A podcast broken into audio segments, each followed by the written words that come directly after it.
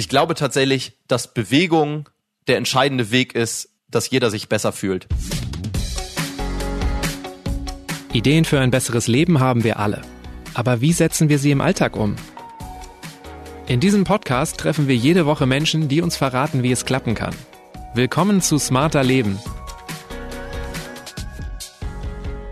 Ich bin Lenne Kafka und diesmal spreche ich mit Jonas Küppershaus. Hier ein Hinweis des Werbepartners Chibo. Genießen Sie Natur pur mit Chibo Bio Kaffee aus dem Ursprungsland des Kaffees Äthiopien. Feinblumig und unglaublich aromatisch im Geschmack. Zu 100% ökologisch angebaut. Nach traditioneller Methode in Handarbeit. Für ein natürliches Kaffeeerlebnis. Chibo Bio Kaffee gibt's in allen Chibo Filialen, in Chibo führenden Supermärkten und auf chibo.de slash bio-kaffee.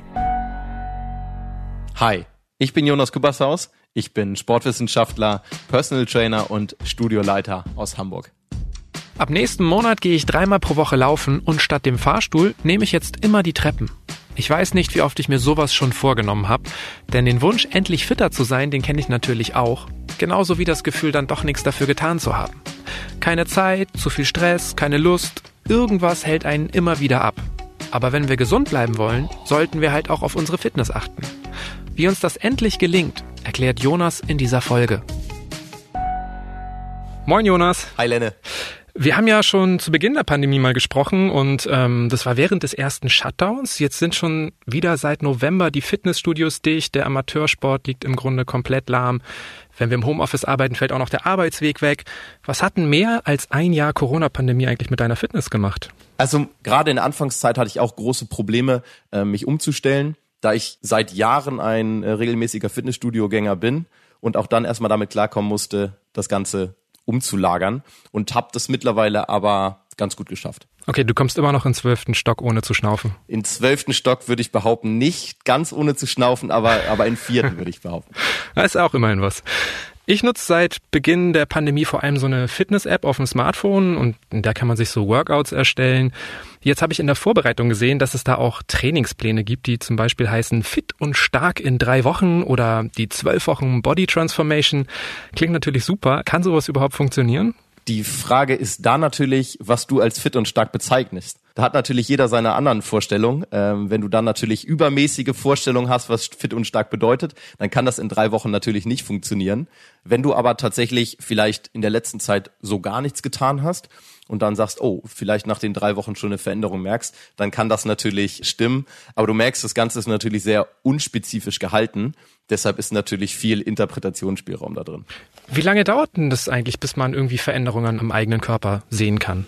Das kommt, würde ich behaupten, darauf an, wo du herkommst. Fängst du gerade erst an oder hast du vor, gerade mit dem, mit Sport, mit Bewegung anzufangen? Oder kommst du vielleicht schon aus jahrelanger Bewegung, aus jahrelanger Sporterfahrung? Oder hast du vielleicht schon viel Sport in der Vergangenheit gemacht und willst jetzt gerade wieder einsteigen? Das sind so Fragen, die man erst fragen muss, um zu sagen, wie schnell werde ich sozusagen fit. Ja, fit zu sein, das bedeutet ja eigentlich erstmal in körperlich guter Verfassung zu sein, trainiert zu sein. Es wirkt jetzt aber oft so auf mich, als ob wir den Fokus ziemlich auf diesen optischen Aspekt legen. Also wenn ich jetzt irgendwie zum Beispiel in Zeitschriften gucke oder in Social Media. Aber was macht denn unsere Fitness noch aus? Ja, erstmal um auf das erste reinzugehen, kann das natürlich auch eine Problematik sein, diese Fehlverschiebung von Zielen. Ja, wenn wir sagen, wir wollen vielleicht besser aussehen, wir wollen vielleicht ein bisschen weniger Körperfett haben, wir wollen vielleicht auch abnehmen, dann ist es aus meiner Perspektive erstmal der falsche Ansatz, um mehr Sport zu machen oder vielleicht mit dem Sport anzufangen. Denn da spielen natürlich noch ganz viele andere Faktoren rein. Da spielt ein gesunder Lebensstil rein, da spielt die Ernährung mit rein. Aber wenn es wirklich darum geht, ich möchte jetzt was für meine Gesundheit tun, ich möchte fitter werden, dann ist das auf jeden Fall ein probates Mittel. Und da kann sowas natürlich wie der Sommer eine wunderbare Motivation halt eben auch für sein. Ja. Und worum geht's noch bei Fitness, wenn du sagst, ja, okay, es geht eigentlich gar nicht nur so um Abnehmen. Welche Veränderungen werden wir denn als erstes spüren, wenn wir anfangen, fitter zu werden? Das ist eine sehr gute Frage und ich glaube, das ist tatsächlich auch sehr individuell. Das hängt auch ganz viel davon ab, in welchen Bereichen wir uns vielleicht auch gerade nicht so gut fühlen. Das kann bei dem einen die psychische Gesundheit sein, das kann bei dem anderen eben sowas sein wie er fühlt sich nicht wohl, weil er vielleicht mehr Gewicht mit sich rumträgt. Das kann aber auch tatsächlich sein, wie gesagt, man ist von von leichten Aktivitäten schon völlig aus der Puste. Solche Sachen, solche Veränderungen können eben damit reinspielen, aber die sind halt eben völlig individuell bei jedem. Okay, also du hast jetzt schon angesprochen, ne?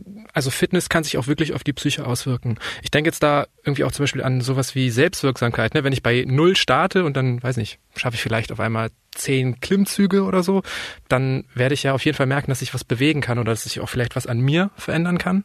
Ganz genau. Und da haben wir schon einen wichtigen Punkt, was die psychische Gesundheit angeht, ist die Selbstwirksamkeit, dass man merkt, es verändert sich was, wie auch immer diese Veränderung aussieht, wie auch immer diese positive Veränderung in dem Sinne aussieht.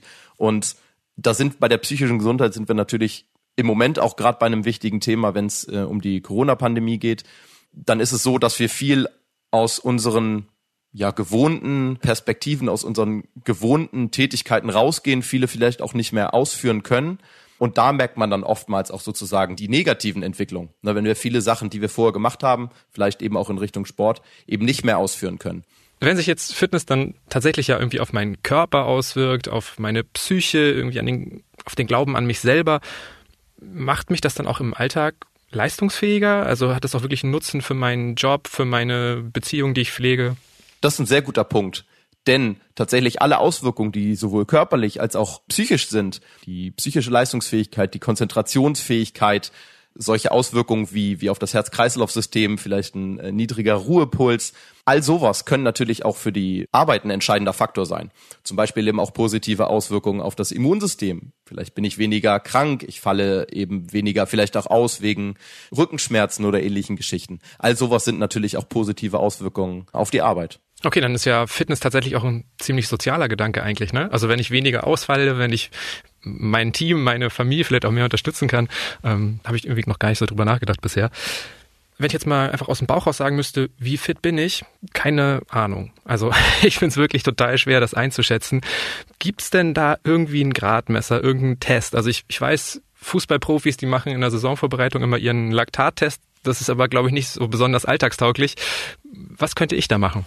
Lass uns mal ein kleines Gedankenspiel machen. Das ist, was ich tatsächlich manchmal auch selber im Kopf habe. Gehen wir jetzt mal davon aus, Fitness ist ja zum Beispiel auch, könnte zum Beispiel auch Ausdauer sein. Wenn man eben regelmäßig laufen geht, wie es viele Leute, glaube ich, in der aktuellen Zeit auch gehen, dann nimmt man sich vielleicht mal so eine Strecke, die man regelmäßig laufen geht und vielleicht ist da ein Gradmesser zu gucken, wie viele Leute überhole ich auf dieser Runde und von wie vielen Leuten werde ich überholt. Wenn du vielleicht auf lange Perspektive mehr Leute überholst, als dich überholen, dann bist du vielleicht fitter als der Durchschnitt. Wenn dich aber vielleicht auf der Runde alle Leute überholen und du schaffst es, niemanden zu überholen, dann ist es vielleicht eine Aussage dazu, dass du vielleicht nicht ganz so fit bist. Aber das ist natürlich, ähm, führt mich ja eigentlich auch zu einem anderen Punkt. Ne? Also ich bin jetzt schon an einem Punkt, wo ich manchmal Sport mache, andere sind komplette Anfänger, Anfängerinnen.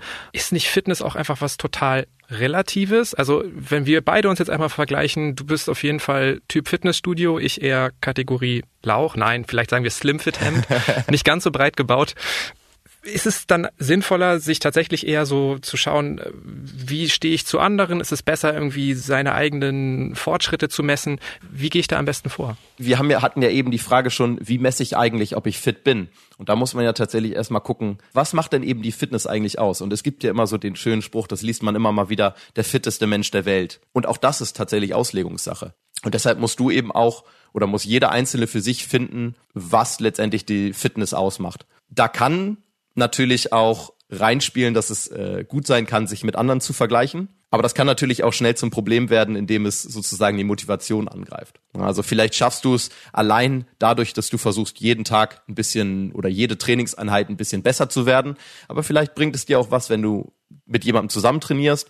Oder da gibt es mittlerweile ja auch viele Möglichkeiten durch Smartwatches oder durch Sportgruppen, sich mit anderen Leuten eben zu vergleichen.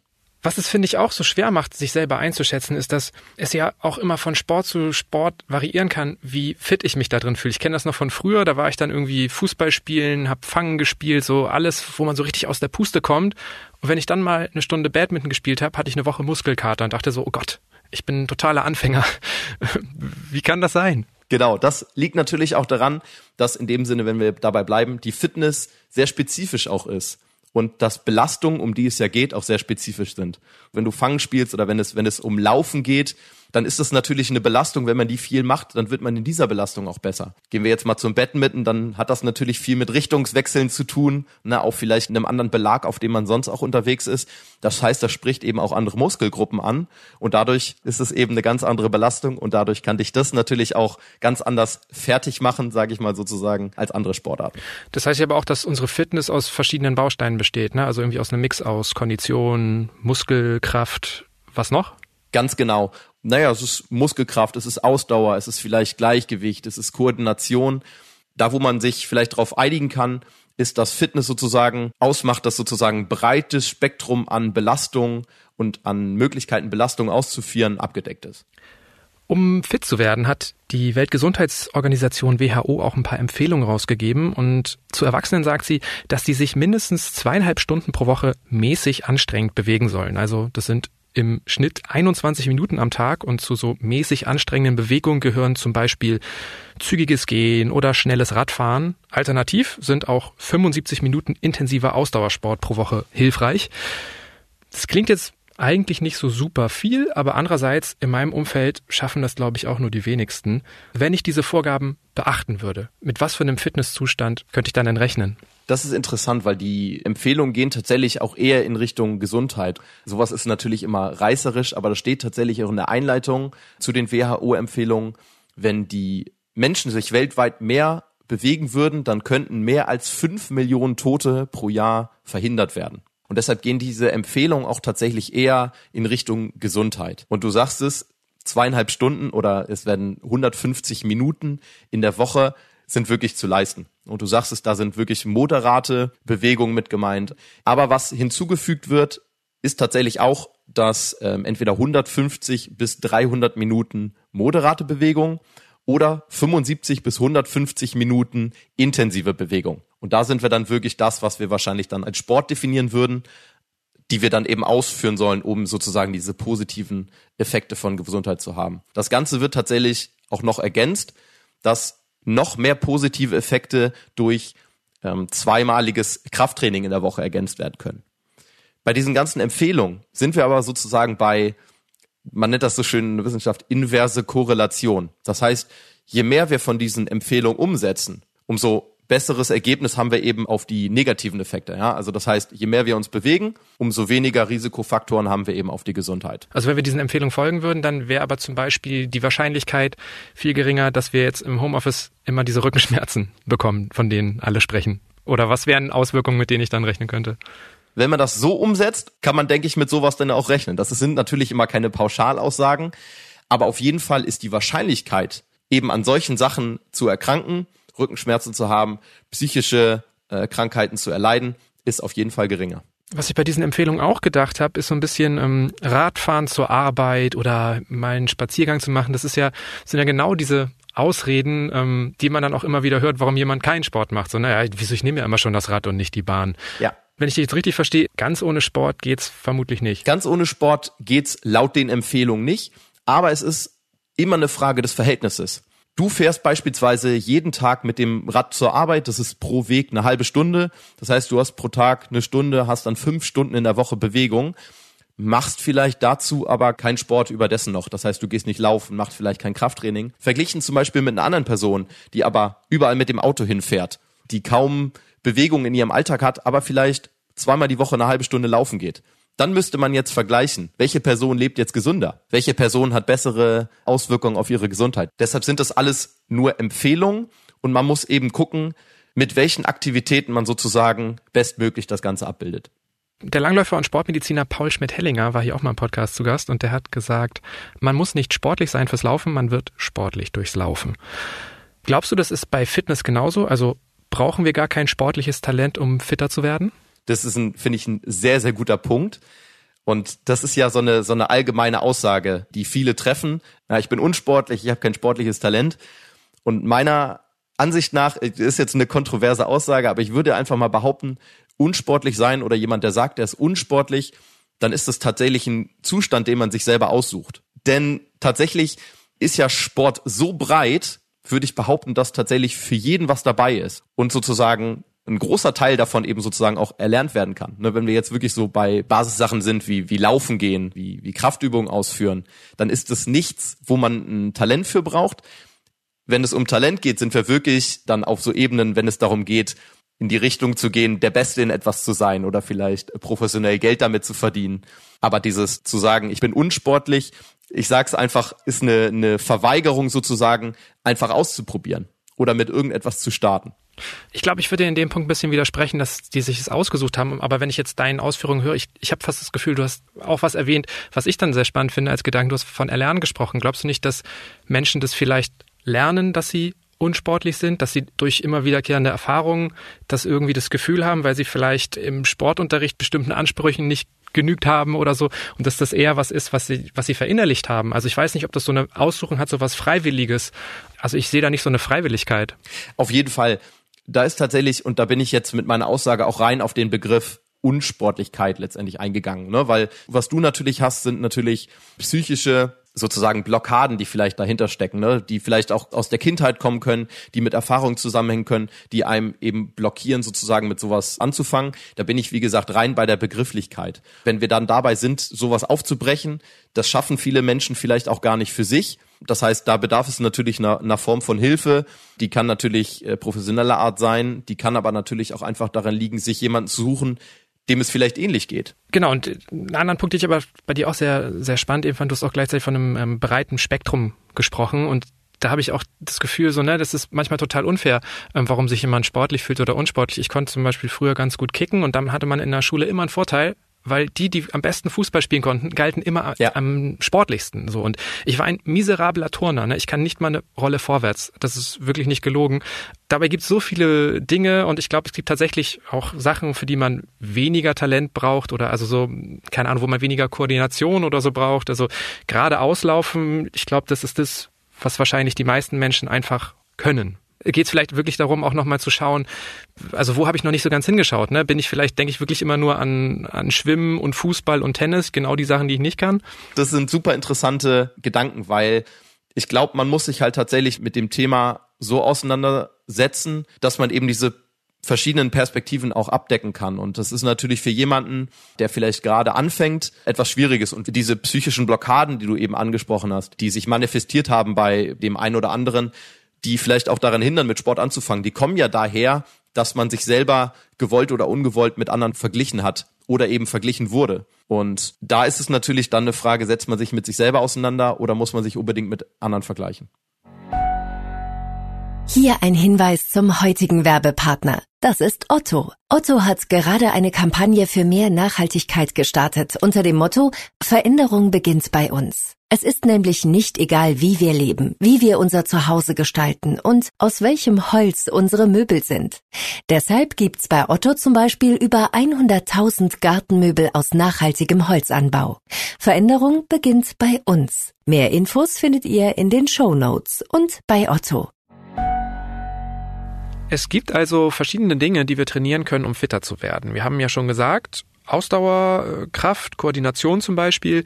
Aber was ist denn jetzt der beste Mix, um, egal was unsere Ziele sind, einfach erstmal so ein Stück voranzukommen? Da muss man auch wieder den Punkt beachten, wo komme ich her? Wenn ich jetzt tatsächlich einen, einen Anfänger nehme, dann ist es erstmal relativ egal, wie ich anfange dann wird man am Anfang relativ schnell auch Erfolge feiern, wenn ich sozusagen vorher nicht viel gemacht habe. Auch wenn ich vielleicht eine längere Zeit jetzt nichts gemacht habe, je länger dieser Zeitraum auch angedauert hat, auch da werde ich wahrscheinlich relativ schnell Erfolge merken. Je fortgeschrittener ich bin sozusagen, bezogen auf eine bestimmte Belastung oder einen bestimmten Sport, umso schwieriger ist es da natürlich auch Erfolge zu erzielen. Umso wichtiger wird dann der Aspekt des Trainings, wie wir ihn eben hatten. Aber ich glaube, der wichtige Faktor ist eben, dass viele Leute denken, die eben gerade anfangen, oh Mist, wie fange ich denn jetzt an? Wie ist es sinnvoll anzufangen, dass man sich da erstmal gar keine Gedanken drum machen muss und sollte, sondern da erstmal anfängt und sich das eine dann sozusagen aus dem nächsten ergibt. Nichtsdestotrotz muss ich natürlich gucken, dass ich natürlich auch was ausführe, an dem ich Spaß habe. Und es gibt ja viele Leute, die einfach das Laufen nicht für sich entdecken und die nur mit dem Kopf schütteln, wenn sie das Wort Krafttraining hören. Aber es gibt ja genügend Sportarten, die sozusagen äh, beide Sachen kombinieren. Wenn du jetzt den Spaß ansprichst, dann sind wir auch ein bisschen schon bei der Motivation, würde ich sagen. Ich würde aber gerade bei Leuten, die das bisher noch nie geschafft haben, denken, das ist doch total der schwerste Punkt zu sagen, ich finde was, was mir Spaß bringt. Ich schaffe es überhaupt erstmal, mir jetzt selber zu sagen, es ist jetzt einfach vielleicht schöner, eine Runde laufen zu gehen, als im Bett liegen zu bleiben. Wie kriegt man dieses einfach loslegen überhaupt hin? Da muss man sich, glaube ich, dann tatsächlich diese positiven Aspekte wahrscheinlich einfach im Kopf bringen. Und das sind die sozusagen, die wahrscheinlich, wenn ich eben Dinge nicht ausführe, um sie ausführen zu wollen, ja, also laufen oder bestimmte Sportarten auszuführen, dann muss man sich wahrscheinlich einfach sozusagen diese positiven Effekte vor Augen rufen, ja. Oder vielleicht, du hast es vorhin angesprochen, ja, Sachen wie ich arbeite im Homeoffice, sitze vielleicht acht Stunden am Tag und habe Rückenschmerzen dann sollte ich vielleicht da gucken, was kann ich vielleicht dagegen tun? Und da sind dann genau solche negativen Assoziationen in dem Sinne vielleicht der richtige Weg, um sich eben Motivation dafür zu schüren, mit Bewegung anzufangen. Nicht nur aus dem Spaß, sondern auch aus dem Leidensdruck kann man sich Motivation holen. Wenn es wirklich so ist, dass ich mit Bewegung oder mit Sport nicht anfangen kann, aus dem Spaß heraus, wenn ich wirklich nichts finde, dann muss ich die Motivation natürlich aus etwas anderem schöpfen und dann können es oder müssen es definitiv diese gesundheitlichen Aspekte sein. Und die Empfehlungen gehen so zwischen 18 und 64, so wie wir sie angesprochen haben.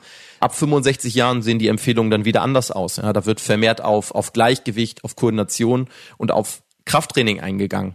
Und wenn wir jetzt mal über die Lebensspanne gucken, dann ist natürlich, je mehr wir bis zu diesem Zeitpunkt aufgebaut haben, bis wir 65 sind, umso mehr können wir davon natürlich schüren. Und je mehr Leistungsfähigkeit wir uns da halten können, umso gesünder und umso länger können wir meines Erachtens nach auch leben. Selbst wenn ich jetzt irgendwie mit 45 noch nichts gemacht habe, lohnt es sich auf jeden Fall vorm Rentenalter noch irgendwie zu starten. Es lohnt sich jederzeit aufgrund der positiven Effekte mit dem Sport anzufangen. Und da dann eben halt besser früh als zu spät. Wie ist denn das bei so Leuten wie mir, die vielleicht irgendwann schon mal fitter waren, jetzt aber auch nicht so ganz unfit sind. Ich habe auch immer wieder Motivationsprobleme. Was würdest du mir empfehlen, wenn, keine Ahnung, dass ich einfach mal wieder häufiger Tischtennis oder Fußball spiele oder doch wieder häufiger laufen gehe? Ja, das ist natürlich, wenn du sagst Tischtennis, Tischtennis ist vielleicht im Moment noch möglich, da gibt es natürlich auch draußen viele Möglichkeiten, Fußball natürlich auch, aber da ist es mit der Gruppe natürlich im Moment schwierig. Stimmt, aktuell sehr schwer. Aktuell sehr schwer, aber da musst du, musst du dann natürlich Punkte finden und das weißt du vielleicht besser als jemand, der anfängt, weil du es eben schon mal gemacht hast, was dir Spaß macht wie kann ich rangehen? Nehmen wir beispielsweise Laufen. Ja, du würdest vielleicht gerne mehr laufen gehen oder wieder mehr laufen gehen wie finde ich da für mich Punkte, mich zu motivieren? Und wir beide kommen ja aus dem Spielsport, wir kommen beide, glaube ich, sogar aus dem, aus dem Fußball und wir brauchen so ein bisschen den Vergleich, wir brauchen den Wettkampf. Das heißt, wie kann ich vielleicht auch daran gehen, entweder mir, mir was zu suchen, wenn ich jetzt laufen gehe, wie ich mich vielleicht ähm, selber motiviere. Das heißt, ich fange einfach mal an, eine bestimmte Strecke zu laufen, ja, oder eine bestimmte Zeit lang zu laufen und zu gucken, wie weit laufe ich oder wie lang brauche ich für die Strecke. Und entweder ich vergleiche mich mit mir selber oder ich vergleiche mich eben mit anderen Leuten. Das geht ja mittlerweile auch relativ gut über Smartwatches oder über andere Vergleichsmöglichkeiten. Und wenn es nur das Beispiel ist, wie ich es vorhin angebracht habe, zu versuchen, ah, ich will möglichst viele Leute überholen, so stumpf das auch klingen mag. Aber ich muss mir in den Tätigkeiten, die ich dann gerne ausführen möchte, da versuchen, eine Motivation wieder für mich zu finden. Man muss sich ein bisschen damit beschäftigen und der Weg ist natürlich dann auch einfach zu sagen, ja, ich habe jetzt gerade vielleicht nicht so viel Zeit, ich mache das in der nächsten Woche oder ich mache das im nächsten Monat, aber es lohnt sich, sich damit mal auseinanderzusetzen. Ich finde das sehr spannend, dass du diesen Challenge-Gedanken ansprichst, weil ähm, ich war auf deiner Instagram-Seite und dann ist eigentlich alles voll mit Sport und dann war ein Bild von dir und deiner Freundin. Ja. Und ich dachte so, hey, da ist ja was ohne Sport auch. Und dann hast du zum Bild geschrieben, Hamburg ist schön, 25 Kilometer Spaziergang. Also das wirkt auf mich total so, als ob dieser Challenge-Gedanke unfassbar in deinem Kopf verankert ist. Ist das so deine Hauptmotivation beim Sport? Also mein Antrieb ist tatsächlich in dem Fall beim Sport, dass das ist auch so ein bisschen oder sagen manche, ja, du kannst es ja schön aus deiner Perspektive sagen. Ja, ich habe beim Sport oder bei Bewegung halt diese intrinsische Motivation. Ich habe ja, sagen wir nicht diese WHO-Empfehlung, aber diese positiven Aspekte von Bewegung einfach verinnerlicht, ne, weil ich weiß, ähm, was mir das Gutes tut. Ich brauche tatsächlich den Sport auch als Ausgleich für meinen Kopf aber tatsächlich eben auch mache ich viele der Sachen aus Spaß an der Freude. Als die Sachen noch alle auf waren, bin ich bouldern gegangen, ja, ich bin habe Fußball gespielt, ich habe die verschiedensten Sachen ausprobiert. Das ist natürlich alles im Moment nicht möglich. Und deshalb muss man für sich ja andere Dinge finden. Und wenn es ein 25 Kilometer Spaziergang ist, das ist dieser Gedanke, den ich auch integriert habe, ist dieses, ähm, das wirst du vielleicht schon mal gehört haben, dieses Schritte machen. Ja, Und wenn es dann 25 Kilometer Spaziergang ist, es ist manchmal ist es auch einfach dieses an der frischen Luft sein, sich zu bewegen und dann abends mit einem guten Gefühl ins Bett zu gehen. Okay, halten wir mal fest, so wenn der Spaßfaktor fehlt oder wie jetzt während der Pandemie vielleicht auch einfach dieser soziale Faktor, die Gruppe, der Verein, die Laufgruppe, dann kann es manchmal auch der Leidensdruck ein Antrieb sein oder eben halt diese kleinen spielerischen Ziele. Ich finde jetzt aber, fitter werden ist kein besonders konkretes Ziel. Und in den letzten Wochen haben wir hier im Podcast viel über Ziele, über Messlatten und so gesprochen. Und äh, da wurde immer wieder gesagt, konkrete Ziele, realistische Ziele, so muss es sein. Was ist denn für Anfänger oder Wiedereinsteiger oder so, was kann so ein erstes konkretes Ziel zum Beispiel sein? Ja, da sind wir bei der bekannten Smart-Regel, wenn wir uns Ziele setzen. Ja, bei Smart ist es zunächst mal das S. Das heißt, wir müssen uns spezifische Ziele setzen. Fit zu werden ist kein spezifisches Ziel, sondern heißt es vielleicht, ich möchte drei Kilometer laufen in einer bestimmten Zeit. Ich möchte vielleicht einen Klimmzug schaffen. Ich möchte vielleicht fünf Liegestütze schaffen. Das könnte ein spezifisches Ziel sein.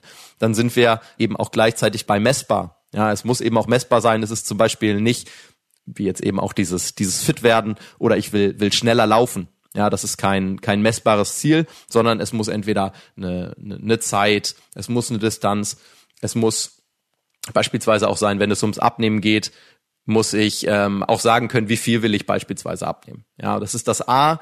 Es muss auch attraktiv sein. Es muss für mich selber attraktiv sein. Ja, wenn du sagst, du hast laufen, dann wäre vielleicht das Ziel, eine Distanz in einer bestimmten Zeit zu laufen. Kein sonderlich attraktives Ziel. Ja, und dann ist R das realistisch zu sagen, ich fange jetzt vielleicht gerade an mit dem Laufen und will dann aber fünf Kilometer in der Weltrekordzeit laufen, ist kein realistisches Ziel. Und dann ist ganz wichtig auch noch das T. T steht für terminiert in dem Sinne. Das heißt, dass ich mir auch einen bestimmten Zeitpunkt suche, in dem ich das schaffen will. Sehr interessant, dass du das jetzt als Beispiel nimmst. Ich habe mir vor, ich glaube, drei Jahren was vorgenommen, was ich jetzt genauso als Smart abarbeiten könnte. Da habe ich im Januar mir gesagt, hey, diesen Sommer laufe ich einen Halbmarathon in einer bestimmten Zeit, also spezifisches Ziel, messbar, attraktiv, weil wenn ich das schaffe, dann kann ich mir auf die Schulter klopfen.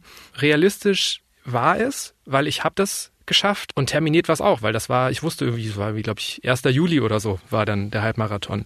Aber ich bin, nachdem ich dieses Ziel erreicht habe, in ein extremes Motivationsloch gefallen. Also ich bin danach, glaube ich, nie mehr als zweimal die Woche gelaufen. Aktuell laufe ich null bis einmal die Woche.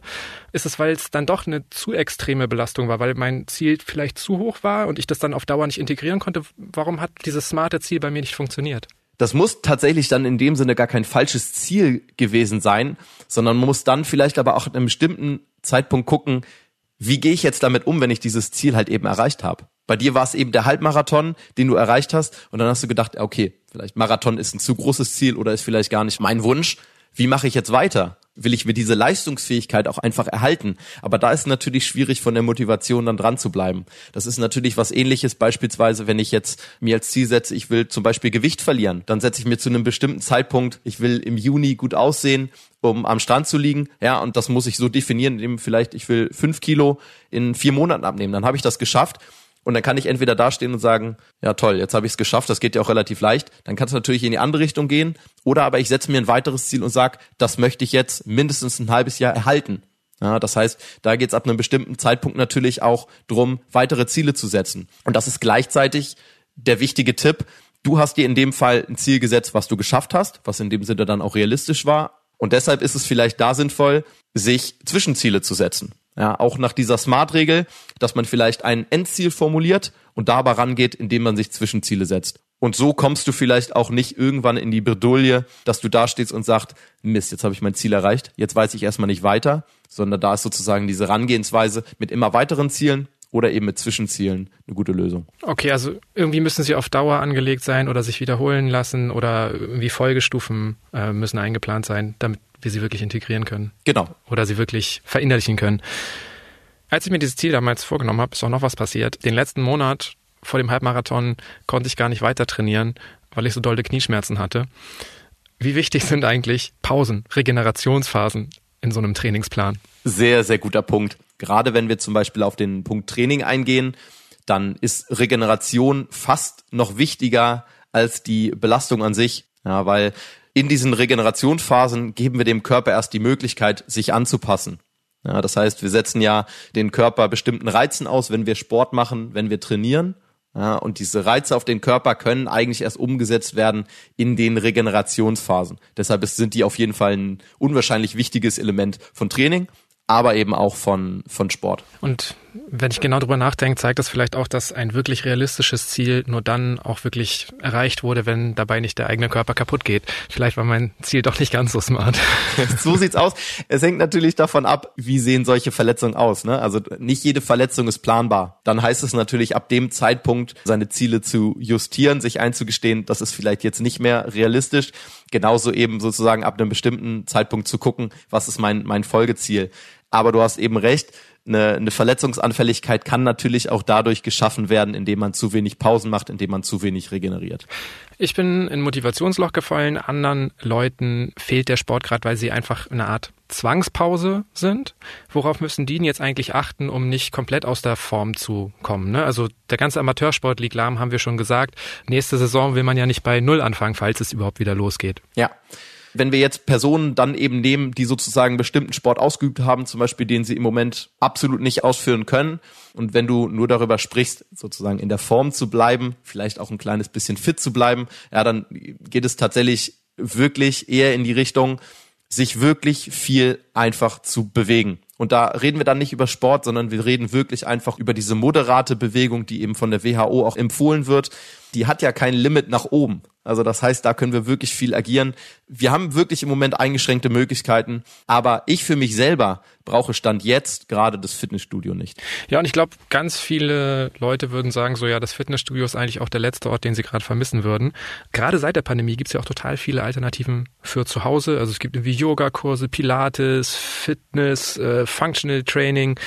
Was ist denn so am geeignetsten, um auch zu Hause schnell fitter zu werden? Vielleicht auch um weniger unter Beobachtung Sport zu treiben. Ja, da sind das natürlich gute Möglichkeiten und da muss man natürlich auch danach gehen, entweder das, was man vielleicht auch vorher gerne gemacht hat. Ja, wenn man vorher draußen war oder in Studios war und gerne Yogakurse, Pilateskurse besucht hat, dann die natürlich auch gerne weiter ausführen, aber vielleicht auch sonst einfach mal äh, auch tatsächlich zu gucken, wenn ich es nicht genau weiß, Neues auszuprobieren, weil das Angebot ist derzeit ja riesig. Wenn man beispielsweise auf YouTube schaut, dann gibt's ein Portfolio aus einer Million verschiedenen Videos und einer Million verschiedenen Möglichkeit, Sport auszuüben.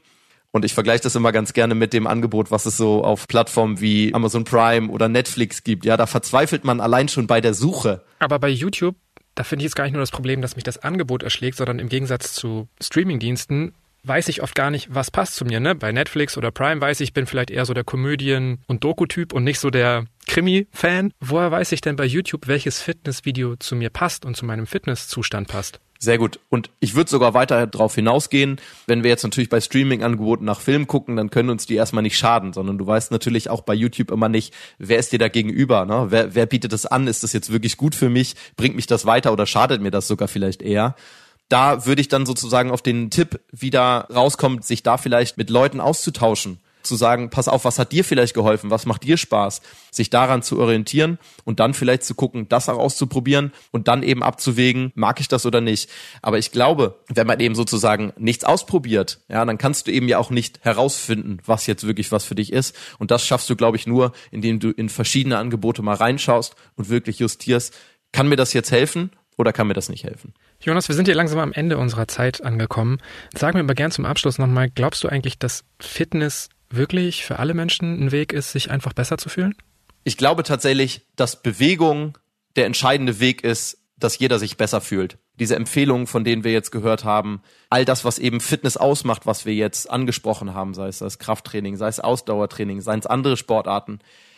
Egal was man da tut, egal was man macht, man sollte sich da was von aussuchen und dann würde ich garantieren, dass das tatsächlich auf lange Sicht einen nicht nur glücklicher, sondern vielleicht auch gesünder macht.